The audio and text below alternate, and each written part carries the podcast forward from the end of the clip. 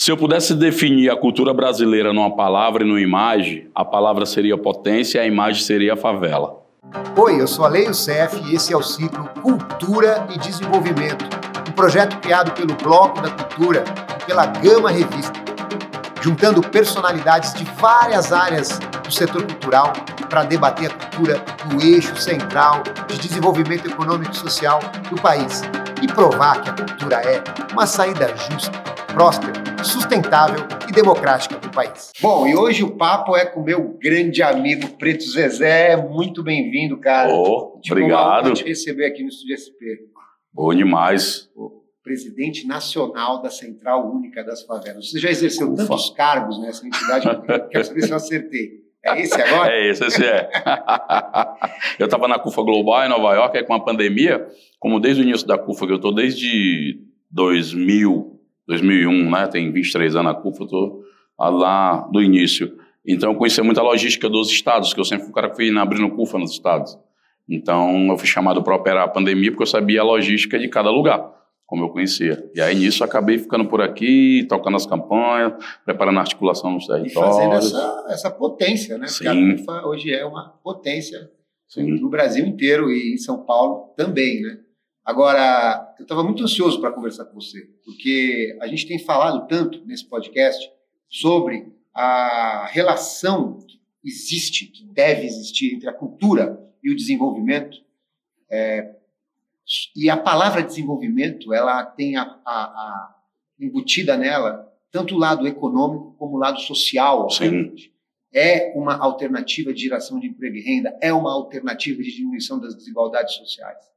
E eu estava querendo muito ter o olhar da sua experiência, o olhar da CUFA nessa discussão. Mas para começar, eu queria que você falasse um pouco é, a sua visão sobre o que é esse universo é, que ultimamente tem sido tão é, exaltado ou debatido da economia criativa, dessa força que vem das ideias. Uhum. Como é que você enxerga isso?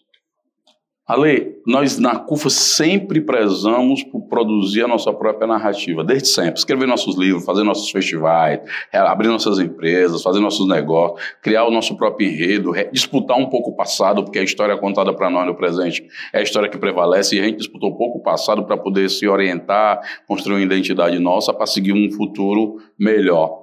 Então, quando a gente pensa os, os termos que são criados sobre as, as ações que a gente já está realizando, né? Às vezes a gente até brinca, o cara fala empreendedorismo, mas na favela o cara já se vira, já faz seu corre, desenrola, já monta seu negócio, né? Então a gente tem trabalhado nessa perspectiva de produzir esse protagonismo, de produzir um olhar próprio sobre a realidade que a gente vive. Nesse aspecto, o que, que a gente identifica quando se fala de economia criativa? A gente identifica um processo de criatividade que na favela, o favelado ele tem que criar o tempo todo para sobreviver, ele é obrigado a criar. Não há um tempo para ele ficar, o mundo está assim, o mundo está assado, a vida real e a vida concreta, ela, ela grita na porta das pessoas. Então, é, recentemente a gente fez um teste, eu acho que ousado aqui em São Paulo, que foi é, realizar isso por favela, e para nós foi a confirmação do que a gente pensava lá atrás, quando ninguém acreditava no que a gente falava, do posicionamento da favela no debate sobre o econômico. Porque muitas vezes os movimentos sociais estão acostumados a pensar o social sem uma conta para pagar. E a gente levantou esse debate desde sempre sobre a favela está posicionada no debate econômico, porque muitas vezes no debate político, né, que está bem no, na atualidade, Sempre se fala esses lugares como um lugar muito emocionado no discurso, de gente de muito compromisso, mas quando os governos são instituídos, essas pautas vão para lugares que geralmente não têm orçamento. Nós estamos numa sociedade capitalista, nós estamos falando de desenvolvimento, sem economia, sem dinheiro, sem recursos, você não vai conseguir produzir lugar nem lugar nenhum. Né? Foram 20 mil inscritos, 350 selecionados. Aí 10 venceram e um que ganhou foi inclusive daqui de São Paulo, de uma escola até de São Paulo. O moleque criou um aplicativo contra a violência, né, que é, é violência de gênero, muito bacana, que ativa redes de proteção à mulher. E a gente teve uma visitação de 56 mil pessoas 56. no World Trade Center, né? O WTC do Sheraton. Foi histórico porque muita gente da própria favela achava, ah, não, tem que ser na quebrada. Na quebrada a gente já está.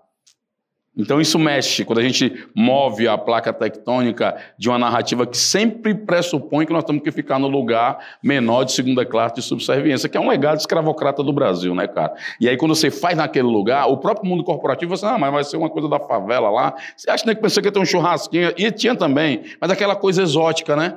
Quando o cara chega lá aqui e vê os CEOs da favela debatendo de igual para igual com o CEO da Gol, como o Paulo Kakinoff, com a Ana Diniz, com o cara do iFood, com técnicos do mundo corporativo, e aí você é um espaço em que o corporativez e o investimento se encontram com as inovações e as potências das favelas. Então, isso foi muito bacana, porque abre-se uma janela de um novo enredo, que eu acho que é o que tem a ver com o seu programa, que é o da cultura e o desenvolvimento. E não da cultura como uma coisa só diversiva, uma coisa secundária, uma coisa muitas vezes até folclórica, que a gente deixa aquele lugar de segunda mão, arte popular, arte da quebrada, cor da favela, não. A gente está num patamar de discutir um projeto de país, e eu acredito que sem a cultura não tem como. Claro, exatamente. Esse é o objetivo. Aliás, já que você tocou nesse assunto, tem um outro é, é, antagonismo aí que existe. Você falou, ah, cultura apenas como diversão e tal. Não, você está falando da cultura como desenvolvimento. E tem um outro antagonismo que costumam fazer, que é um falso antagonismo, na nossa Sim. opinião, que é entre a cultura como é, desenvolvimento, a, a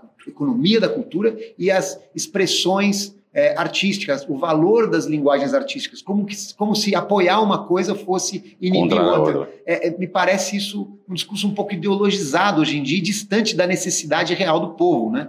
É, a gente está vivendo um momento de transição, né, cara? Assim, a gente viveu um momento que foi muito importante de inclusão social, de indicadores de melhoras sociais dos governos de esquerda, particularmente do Lula, mas ao mesmo tempo você viveu uma, uma migração de quem defende uma agenda da sociedade que se anexou ao governo e passa a defender mais a permanência do mesmo governo e sai do convívio da grande massa. Não é à toa que se instala esse monte de loucura que a gente está vendo no Brasil na base social. Fora as questões sociais que também estão muito graves no Brasil. E eu acho que agora vem um novo protagonismo, que é essa galera que tinha um intermediário para representá-la junto ao poder instituído que diz, sai, a gente fala por conta própria. Então eu tenho o Condizila produzindo, eu tenho o Orochi fazendo quase um milhão por mês numa favela do Rio de Janeiro, um moleque que veio de São Gonçalo, empregando mais de 100 pessoas. Eu tenho gente produzindo uma trocentos festivais. Você vê a gama de diversidade na Expo Favela, em que tinha da gastronomia, da moda, da tecnologia, inovação, startup. Bicho, era um negócio, era um mundo até então que eu acho que a própria favela não percebia, que eu acho também essa coisa da redescoberta de um lugar em que sempre nos olhávamos como tragédia, como carência, que nós descobrimos que nós somos muita potência, cara. Você falou que antes da pandemia, é, o PIB uhum. das favelas era de 119 Sim. bi no Brasil. Isso Sim. é juntando Paraguai e Bolívia. Bolívia. Né? Ou Uruguai sozinho. Ou Uruguai sozinho. É muito interessante porque quando a gente analisa o percentual disso vinculado à criatividade, à cultura, me parece que é um percentual grande, né? Oxe, os negócios que desenvolvem, bicho, Você de criatividade, aí, porra, vários. São contabilizados nessa lógica ao longo dos anos.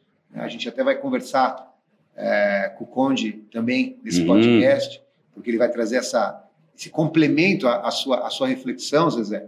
Mas é interessante como a gente é, é, tem na potência e no exemplo das favelas, das periferias, basicamente a lógica que é a lógica que foi usada lá em 98, quando Tony Blair criou o mapa das indústrias criativas locais na Inglaterra, que ele ampliou o espectro uhum. das linguagens das linguagens tradicionais para as outras, outras ações que partir, derivavam da diversidade, da, da criatividade. Aí entra gastronomia, moda, arquitetura, design, games e games tal. Games tá demais. Então, essa, essa vanguarda, é, é da, esse protagonismo, essa renovação, essa reinvenção da cultura, sempre partindo das periferias no Brasil, isso é uma máxima. Como é, e, assim, e, então, assim, antes da classe política se ater dessa necessária expansão, as favelas já estavam fazendo. Há muito tempo. Não é isso? Há muito tempo, cara. E sabe o que eu fico mais impressionado? Eu vou para vários encontros, eu vejo assim as pessoas convidando gente de fora para dizer como é que o Brasil tem que ser. Só que as pessoas de fora estão precisando de recursos naturais, a gente tem de sobra. As pessoas de fora estão precisando de um ambiente em que os judeus se encontrem com palestinos, isso é do Brasil, é possível. As pessoas de fora querem que encontre gente de todo jeito. Fala assim, ah, a cara do brasileiro. Qual é a cara do brasileiro? Não sabe, porque todo mundo pode ser um brasileiro. Então, tudo que a gente tem sobrando Aqui é que o mundo quer. Então o mundo não tem que dar lá para nós. O grande desafio, eu acho que é esse seu programa, eu acho que serve como uma plataforma de provocações positivas no sentido de dizer, cara, há saída para o Brasil com soluções brasileiras, porque a inteligência tem de sobra. A favela, só para ter ideia, eu estava vendo na Expo Favela é, uma coisa que foi interessante, porque não foi só um evento. De lá até aqui, as pessoas continuam dialogando, continuam interagindo. Abrimos escola de negócio com a Fundação Dom Cabral, a, abrimos o Favela Fundo agora, o Celso lançou com 50 milhões, e vai abrindo, lançamos a Favela Log, que é a empresa de logística que agora assinamos com a Amazon, com a Boticário, e está vindo outras empresas também junto, porque a velocidade que se entrega, o valor, o trabalho de venda, então isso tudo fa favorece por uma tecnologia incorporada aqui dentro da própria favela do cara. Por exemplo, hoje um cara vai entregar um negócio numa favela e chega numa escola é, que tem no bairro, uma escolinha privada, e lá está fechado. E ele volta. Isso volta para o terminal da Lapa, que volta para outro terminal, e daqui a 20 dias volta de novo para uma reentrega. Se é na favela, como aconteceu lá, e o nosso parceiro Fênix, que é o líder lá do Paraisópolis, ele disse: Não, eu sei onde a mulher mora, e eu vou entregar agora. Ah, e aí chega. Então, essa dinâmica, essa capacidade de produzir no caótico, de produzir no precário, eu acho que isso é a grande sacada e é uma riqueza que não tem como você dimensionar numa planilha de Excel fria dos números somente, e nem tem como essa galera que está fora dizer para nós como tem que fazer. Pelo contrário, tem que sentar e segurar a onda, porque tem muita aula para aprender ainda como é que se vive e se constrói coisas no Brasil do jeito que está.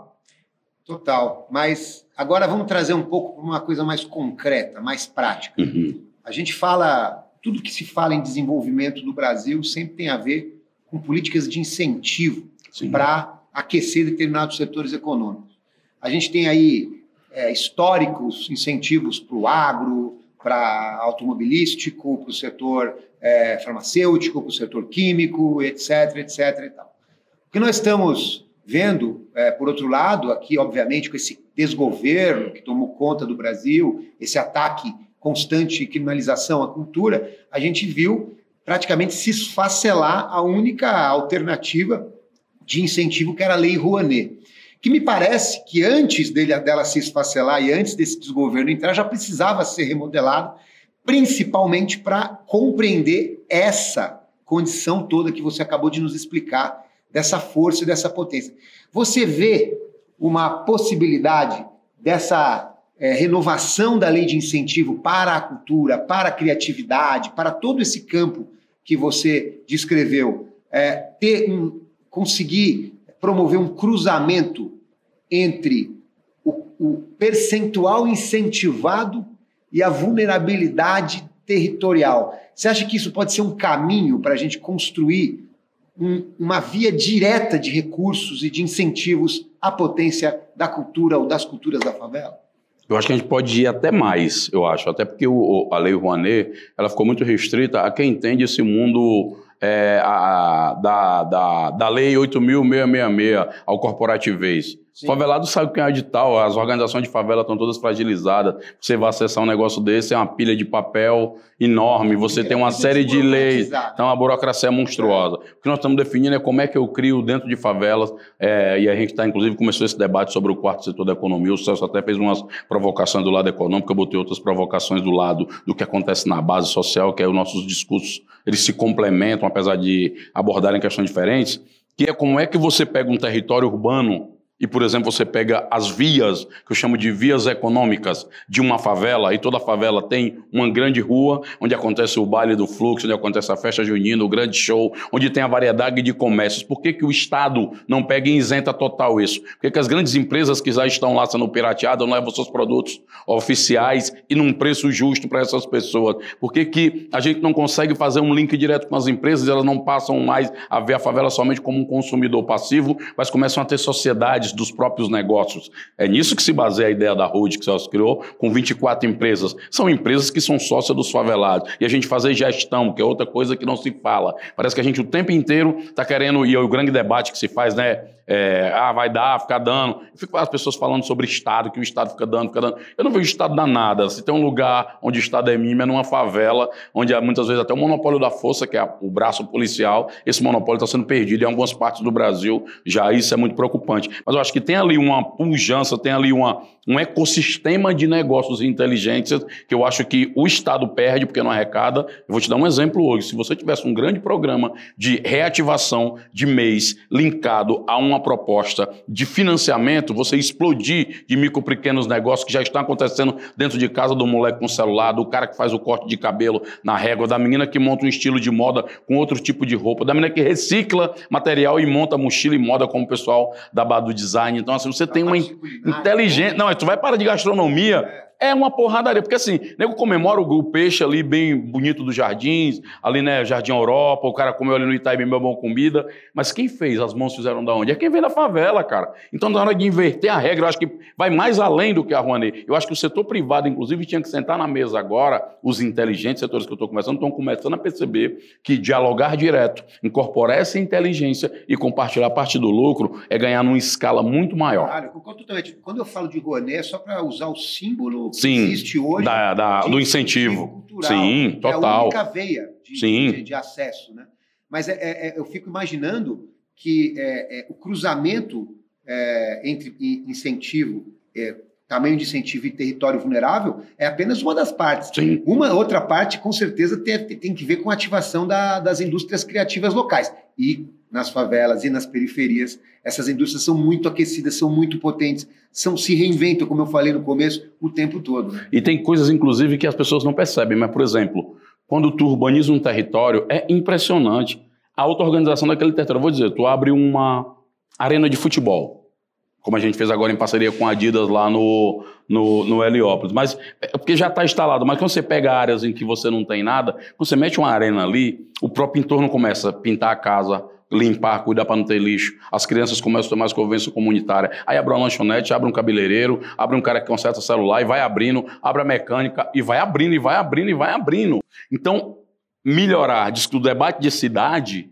de intervir, de organizar, é uma coisa que incentiva essa criatividade, que as pessoas passam a reconfigurar o território para poder desenvolver economia, desenvolver convivência. E aí você não tem, que é outro debate que eu acho que é falso, quando você desvincula ou você antagoniza o social do comercial e do econômico, Sim. que eu Sim. acho que é outra coisa bizarríssima que Sim. se reproduz no nosso, no, principalmente no nosso campo progressista, que é muito bom de falar de todos os problemas. Quando chega na discussão do malote do dinheiro, aí é amaldiçoado. Só que todo mundo está falando disso o tempo todo. Para a gente gravar aqui, tem que pagar uma conta, pagar essa luz, tem uma conta para pagar, para estar tá aqui tem uma conta para pagar, se veio de carro de ônibus tem um, o ticket ou tem a gasolina. Então, se a gente começar a reconfigurar um debate sobre o compartilhamento, da produção e compartilhamento do lucro, nós vamos para um outro patamar de debate. E aí, quando você pega as experiências de inovação e criatividade, vai ver que é a base disso tudo. Não tem uma que não seja. Cara, os caras estão erguendo. Agora, o cara está pegando o seguinte: o cara chega numa favela e pega um barraco. Ele falou: Eu quero comprar teu barraco. Quanto é? Porra, Lei, quanto é o teu barraco? Mas é meu barraco aqui me dá 70 mil reais, tá aqui, pá, não, vou fazer o seguinte, eu vou te dar 40 e vou te dar outro novo. Não, pô, sério, é. Vou te dar 40, vai, outro não vai sair daqui, vai ficar aqui, vai manter os teus vídeos. O que, é que eu vou fazer? Eu vou abrir uma área comercial embaixo e vou verticalizar. Isso é gente de favela que está fazendo, cara. Montando a parte de negócio você vai para a cidade da Europa, é tudo planejado. Tu tem ali o comércio, tu tem ali as pessoas moram. Tem... O cara na favela está conseguindo redimensionar e refazer tudo é, isso. As, muitas, muitas pessoas ficam ainda presas em discursos mais ideologizados, antigos. Isso a, também. A realidade se impõe. Sim. A realidade se impõe hum. e essa realidade faz com que esses, essas ideias sejam é, hackeiem, né? Sim. Hackeiem os tempo processos todo. econômicos. Todo, né? O tempo todo. É interessante isso. Todo o tempo, né? Se você vê, por exemplo, durante a pandemia, a gente distribuiu 4 milhões e meio de chips num pacote chamado Alusão, de uma empresa nossa que é o Alô Social. Quando a gente deu esses chips, a ideia era o quê? A mulher vai deixar o menino brincando ali um pouco no videogame e ali vai servir para as aulas remotas, que as escolas estavam fechadas, e aquela mulher era a parte mais vulnerável, né? A mulher, mãe solteira com os moleques e tal, muitas vezes tendo idoso em casa. Quando a gente coloca o chip na mão dessas mulheres, um fenômeno interessante vai acontecer. Aliás, não é só o chip, não, todo tipo de ajuda. Quando chega dinheiro, ela deixa o dinheiro no lugar. Ela vai cuidar das crianças e dos velhos, vai comprar comida, para ela e para os parentes. Quando você chega comunicação, como estava tudo a portas baixadas, começaram a criar negócios pela internet. Então começa a vender o bolo, o serviço de engomar, de costurar, de fazer um trabalho a portas baixas. Então, assim, cara, se você democratiza, por exemplo, a internet, você já dá um pulo enorme. E é algo que a gente não vai ter como recuar. Hoje as empresas, inclusive, estão preferindo trabalhar parte física, parte home office, porque ninguém quer manter mais aquele custeio enorme do funcionamento. Então você tem novas dinâmicas que aconteceram, que esse debate mais antigo de ficar ali esperando um negócio, um edital, tem muita gente que não espera. Nós vivemos agora dois, quatro, seis, quase oito anos de caos total em tudo que é lugar. Os indicadores sociais baixaram, voltamos para o mapa da fome, violência para todos os lugares e as pessoas criando, inovando, abrindo né, coisas assim. Você vê é um negócio inacreditável. Então acho que a gente está perdendo em não canalizar isso. Eu tenho conversado com alguns gestores, governadores, que eles deviam criar grandes centros de inteligência para ir tabulando isso sistemático, porque está acontecendo no cotidiano. O cara da favela não vai na, em Harvard, não vai London School Economics, o cara está ali criando, mas ele está criando, mesmo fora dos bancos da universidade e dos espaços tradicionais, uma saída e solução brasileira para problemas extremamente complexos Sim. do país. Né, de sofisticação assim, você criar, por exemplo, uma logística de entrega de produtos dentro de uma favela que tem 200 mil pessoas, como no Heliópolis, então, isso é inteligência de quê? Porque o cara tem que conhecer território, conhecer os conflitos, conhecer onde a área que é íngreme, ali dá para ir de moto, aqui não dá, aqui vai de bicicleta, vai a pé. Então, assim, você tem uma inteligência, várias inteligências. A gente tinha que ter um lugar onde essas inteligências,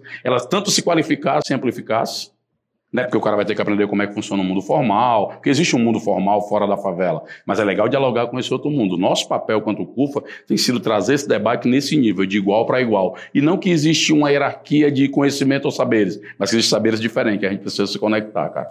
Além dessas que você falou, quais medidas concretas, se feitas, poderiam levar todo esse todo esse cenário que você descreveu de potência de criatividade das favelas e das periferias para um outro patamar, um patamar assim que realmente impacte na transformação socioeconômica da vida das pessoas, que realmente impacte na empregabilidade, que realmente impacte na melhoria é, de vida e na redução dessa desigualdade.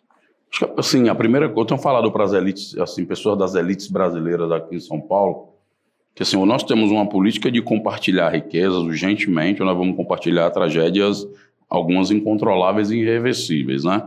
Então, o que, que eu tenho dito? A primeira coisa é a gente posicionar esse setor da sociedade num lugar institucional que decidam as coisas. Eu não vou aceitar mais ter uma Secretaria do Negro, que é a maioria, que tem o menor orçamento ou a Secretaria da Mulher, que é bem emocionante o discurso, mas não põe dinheiro, não tem estrutura organizacional, não tem verba, não tem pessoal, não tem recurso nenhum. A da juventude é legal pra caramba, mas tá fazendo o quê? Não, só fazendo qualificação profissional. Mas qualifica para inserir aonde? Em qual mercado? Em qual tipo de empresa? Qual tipo de emprego? Está contemplando a ambição do moleque que já está saindo agora, que é o primeiro que sai da família, é o primeiro universitário? Que o cara, tudo bem, um bombeiro hidráulico, serigrafia, tudo é legal, existe público para isso, não há emprego mais ou menos digno, trabalho é o trabalho. Mas existe uma demanda outra que está muito fora dessa lógica nossa aí, principalmente de inteligência, em que o cara mobiliza mais recursos. Eu estava conversando esse dia com o pessoal de fundos de investimento, os caras falando, mas se tiver mil moleque da favela que tiver bom em programação, eu emprego agora.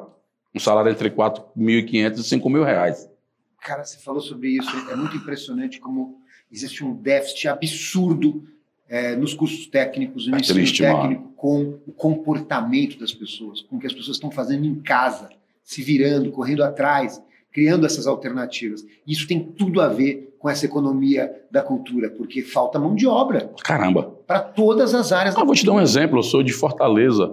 A todas as universidades deveriam ter curso sobre produção cultural, cidade é. festiva de evento. Não tem, cara. Exatamente. A faculdade não vê isso como uma coisa central. É, Desenvolvimento do, da própria cidade, pô. É, e também é, no setor do audiovisual também, a País Bodança que nos falou aqui, uhum. existe um, um, buraco de mão é, de obra verdade. que precisa ser preenchido gente. Tem é, produções que estão procurando em outros países pessoas habilitadas trabalhar nas, nas, grandes estruturas de audiovisual. Nessa área de tecnologia, acho que está avançando tanto que a gente está perdendo a inteligência. O moleque está no Capão Redondo trabalhando para uma empresa americana. Exatamente. Ronaldo Lemos também tocou nesse assunto, também esteve aqui com a gente, falou muito sobre essa economia do conhecimento, é né? Isso. Que é, que, que é para isso que a gente tem que se preparar. Quando a gente fala de economia criativa, a economia da cultura é uma parte é dessa isso. economia. Eu acho que quando você cita toda essa gama de atividades que se desenvolvem organicamente é, nas periferias brasileiras, é, você está falando é, que intuitivamente, uhum. ou que na prática, ou na guerra, ou para sobreviver, Sim.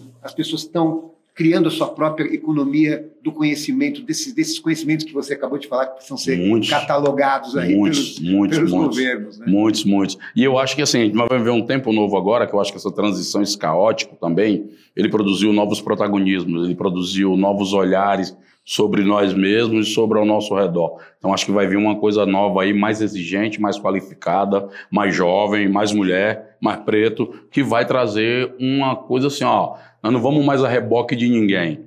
Nós não vamos nos anexar a proposta de ninguém. Agora são os gestores, são os políticos, os partidos, os movimentos que vão ter que se anexar à nossa agenda. É isso que eu queria te perguntar para terminar nosso papo, porque eu sou um fã incondicional dessa postura altiva da CUFA, dessa postura de pautar sua própria agenda, de ser é, é, é, é ter as suas próprias pautas, apresentar para todos os parceiros as suas próprias pautas e não fazer a agenda de ninguém, você faz a própria agenda. Eu acho que isso é um exemplo fundamental para o que nós estamos falando aqui também, viu, José? Porque eu acho que o setor cultural, muitas vezes, ele sempre está a serviço de pautas e de causas pela visibilidade e força que os próprios artistas têm, mas ele deixa de construir as suas próprias causas e as suas próprias pautas é, deixa de negociar, colocar na mesa para onde nós vamos, qual vai ser o tamanho do nosso é orçamento, isso, é qual vai ser o nosso projeto de incentivo, qual vai ser o nosso projeto de fomento. Queria que você falasse um pouco disso. O que, que você acha? Acha que tem relação? Tem. O que acontece muitas vezes, Alec, é assim, a gente vem de uma tradição em que os setores organizados da sociedade ele tem muito vínculo com o campo progressista, então assim, com seus partidos, com suas organizações. Nem estou falando de ser bom ou ruim, eu estou falando de uma construção. E isso foi muito positivo nos anos em que essa estrutura, esses partidos ocupam um poder institucional em que ordena a despesa. Isso é muito importante. Então a gente teve fortalecimento, melhora de indicadores. Só que quando esse mesmo grupo sai do poder institucional, ao invés de estar ancorado na sociedade, as agendas estão ancoradas nessas demandas eleitorais políticas.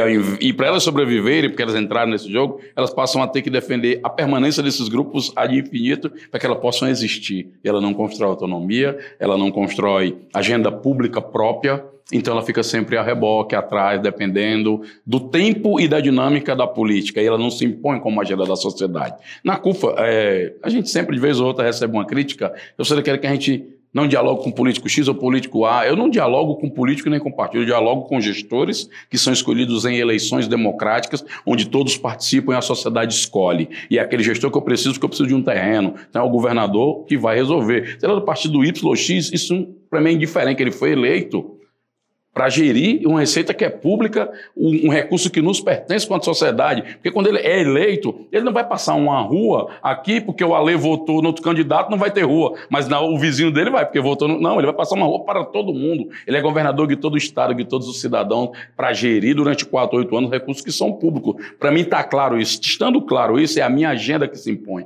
É eu que proponho. E todos os anos, por isso, a gente realiza encontros com prefeitos, com governadores, com presidentes. Esse ano nós vamos realizar novamente para entregar a pauta da favela para esses gestores saber que nós temos capacidade, uma, de propor e elaborar, duas, de mobilizar a sociedade para ficar participando da política, que é outra pegadinha. Esses grupos submetem a participação política da gente ao processo eleitoral, quando o processo é todo dia.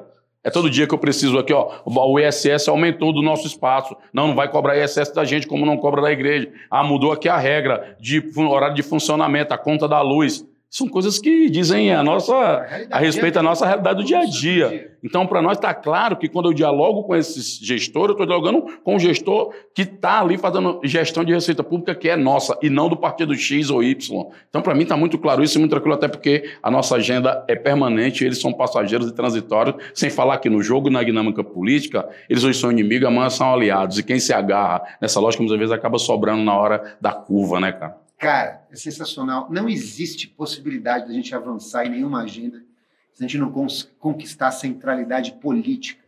E essa centralidade política só se dá, eu acho, realmente com essa altivez e com a capacidade de propor as pautas, ter pertencimento dessas pautas e certeza que esse é o caminho que a gente tem que seguir. Eu acho que é por aí. Essa é uma coisa que a CUFA está nos ensinando há muito tempo já. Obrigado, Zezé, cara. quando é que você veio aqui mesmo, no Estúdio SP? Rapaz, eu vim na festa de 20 anos do Sintonia. E eu fui o primeiro Sintonia, então já faz um tempo que eu ando nessa Sintonia. Meu irmão KLJ, que estava aqui tocando, Pois ele, é, pois é. Will, então, então eu vou te convidar para voltar para ver KLJ de novo aqui para a gente tomar uma cerveja junto com Bora. Bora, tô Cara, precisando. A vida tá precisando de dança e rituais de felicidade. Isso incomoda muito mais do que a gente ir pra internet se estressar. Exatamente. Menos lacração e mais. Tem que se engajar na felicidade. A nossa maior agenda é essa. Vai passar. Vai, tudo passa. No amor que dure pra sempre. Obrigado, irmão. Valeu. O podcast Cultura e Desenvolvimento é uma realização do Bloco da Cultura em parceria com a Gama Revista. Você pode acompanhar o podcast no site da Gama e nas principais plataformas de áudio do país, bem como nas redes sociais. A concepção é de Ale Youssef, Carlota Mingola e Thaís Lara. O roteiro das entrevistas é de Carlota Mingola e Guilherme Sobota. A direção e a montagem são da Ana Penteado. A produção é da Lígia Hansen e do Hub Criativo Solano Trindade. Pós-produção e arte, Murilo Santana. A trilha sonora é do Plínio Profeta e a locução é minha, Thier.